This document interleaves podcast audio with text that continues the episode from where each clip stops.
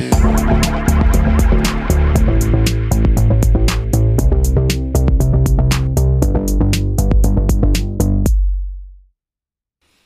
Willkommen zu dieser neuen Folge des Podcasts What the Fuck Informatik. Es ist der dritte Tag der Informatik 2022. Das ist die Jahrestagung der Gesellschaft für Informatik. Und ich bin Caro. Ich berichte heute wieder aus dem Hotelzimmer über die spannendsten Einblicke, die ich während des Tages gesammelt habe und gebe eine kleine Zusammenfassung über die Geschehnisse des Tages. Angefangen hat der Tag mit einer Eröffnungszeremonie. SpeakerInnen waren dabei unter anderem Christine Regitz, die Präsidentin der Gesellschaft für Informatik, Dr. Volker Wissing vom Bundesministerium für Digitales und Verkehr und Professor Dr. Ina Schieferdecker vom Bundesministerium für Bildung und Forschung. Es ging dabei natürlich um die Frage, der Rolle der Informatik ähm, heute, aber auch in Zukunft. Ähm, Dr. Volker Wissing hat viel gesprochen über die, wie, wie wir Digitalisierung stärker vorantreiben können, stärker ins Digitale kommen können und natürlich auch die Digitalstrategie des Bundes hat er nochmal erwähnt. Ähm, genauso hat Professor Dr. Ina Schieferdecker viel über digitale Kompetenzen gesprochen, über den Aufbau von Data Literacy, ähm, über die Signifikanz von Informatik ähm, in den verschiedenen Bereichen unseres Zusammenlebens. Informatik. Ja, und als nächsten Programmpunkt habe ich mir die Keynote ähm, angeschaut von Professor Dr. Johanna Bär mit dem Titel Back to the Future Behind the Scenes of Climate Predictions. Es ging vor allen Dingen um Klimamodellierung, um Klimavorhersagen, äh, vor allen Dingen im mittelfristigen Bereich. Und auch das war sehr spannend. Ich habe vor allen Dingen gelernt, dass es gar nicht so leicht ist, Klimavorhersagen wirklich präzise zu treffen und äh, wie schwierig es ist, akkurate Modelle aufzubauen. Sie hat einen kleinen Einblick gegeben in ihre Arbeit und die Arbeit ihres Teams. Und zwar ähm, haben sie ein neues Modell entwickelt, das Max Planck Institute Earth System Model, also MPI slash ESM. Und da geht es darum, mittelfristige Klimavorhersagen für den europäischen Raum und für das europäische Klima zu treffen. Und sie hat einmal erklärt, wie das Team arbeitet und welche Kategorien und welche Variablen sie in dieses Klimamodell mit einberechnen. Und zwar gibt es da verschiedene Variablen. Zum einen hat sie gesagt, man kann sich die Oberflächentemperatur des Meeres anschauen. Und das tut man etwa im September, Oktober. Und das ist eine Variable, die schon einen Aufschluss darüber gibt, wie das Klima ähm, in den kommenden Monaten sein wird, also gerade in den Wintermonaten von Dezember bis Februar. Es gibt dann natürlich auch noch ganz andere Faktoren, die wichtig sind. Ähm, zum Beispiel hat sie die Schneetiefe oder die äh, Eiskonzentration im Wasser genannt. Und das sind alles verschiedene Faktoren, die in die Berechnung dieses Modells mit einfließen und mit denen sich die Klimamodelle genauer und akkurater berechnen lassen, wenn es um Vorhersagen für die nächsten Monate geht. Oh, what the fuck?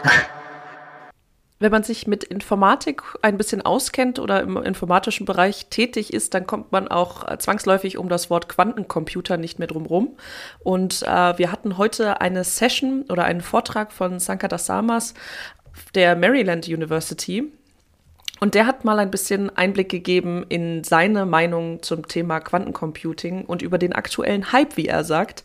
Äh, Sankar Samas ist Physiker und ähm, hat relativ deutlich formuliert, dass seiner Ansicht nach Quantencomputing ein Hype-Problem hat. Also es gibt total viele Startups in dem Bereich, die extrem viel Aufmerksamkeit momentan bekommen.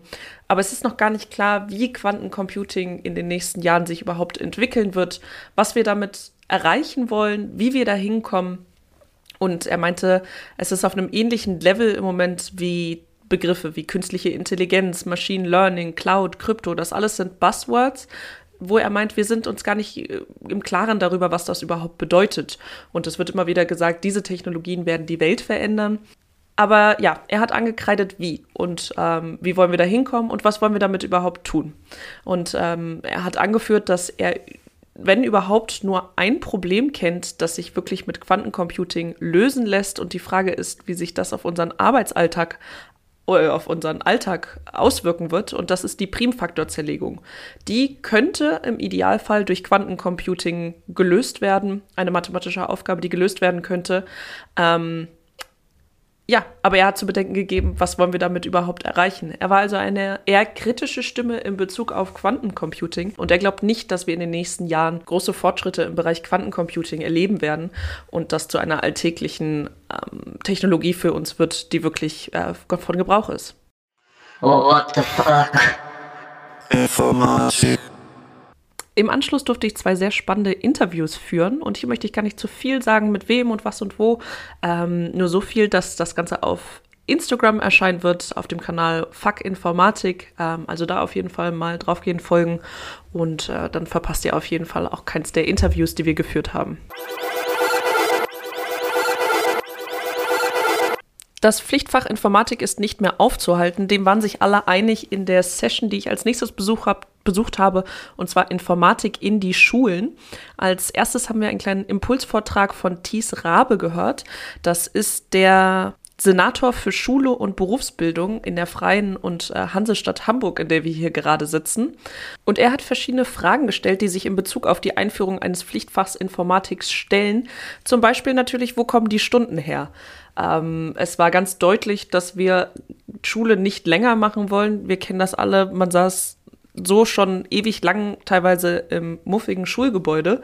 Und natürlich soll der Schultag nicht länger werden. Das bedeutet aber, dass die Stunden aus irgendwelchen anderen Fächern herkommen müssen. Und das ist natürlich eine ganz entscheidende Frage und hier wird es nicht einfach. Er hat das ganz deutlich gesagt und gesagt, in diesem Kampf müssen wir beieinander stehen.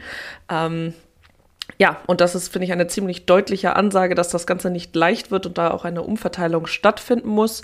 Andere Fragen, die er gestellt hat, ist zum Beispiel, wer unterrichtet das? Wir haben im Moment zumindest noch nicht genug ausgebildete Informatik-Lehrkräfte und da muss man sich natürlich fragen, wer den Informatikunterricht in den Schulen anbieten soll, sollte dieser verpflichtend werden.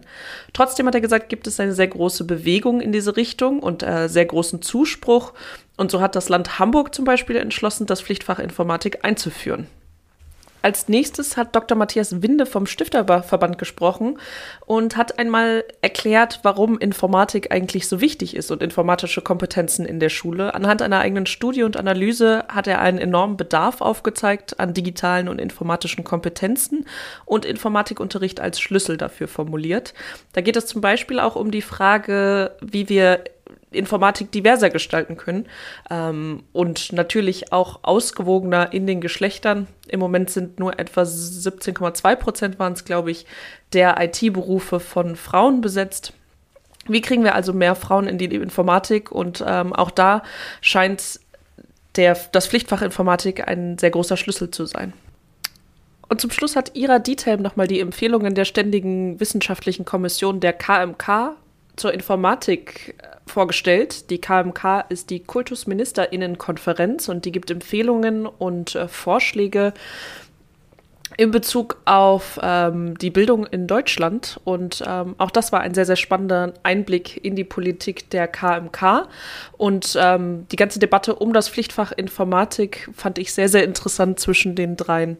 Und ich bin sehr gespannt, äh, wie die Debatte weitergehen wird, ob wir bald in Deutschland ein Pflichtfach Informatik haben. Mich würde total interessieren, wie eure Meinungen dazu sind. Schreibt uns gerne auf Instagram, ob ihr für oder gegen ein Pflichtfach Informatik seid und welche Ideen ihr vielleicht sonst noch so habt. What the fuck? Ja, und das war es im Prinzip schon vom dritten Tag der Informatik 2022. Morgen sind wir wieder dabei. Eine kleine Anmerkung vielleicht noch. Wir kapern im Moment den Instagram-Kanal des Wissenschaftsjahres. Ähm, wir waren heute Vormittag schon sehr fleißig und wir werden auch morgen den ganzen Tag auf dem Kanal des Wissenschaftsjahres posten. Also auch gerne da mal folgen und vorbeischauen.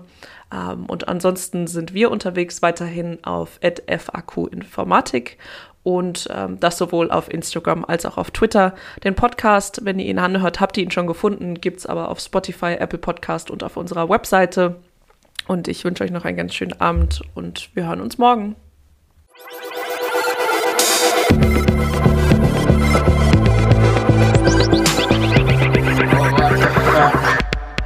Informatik.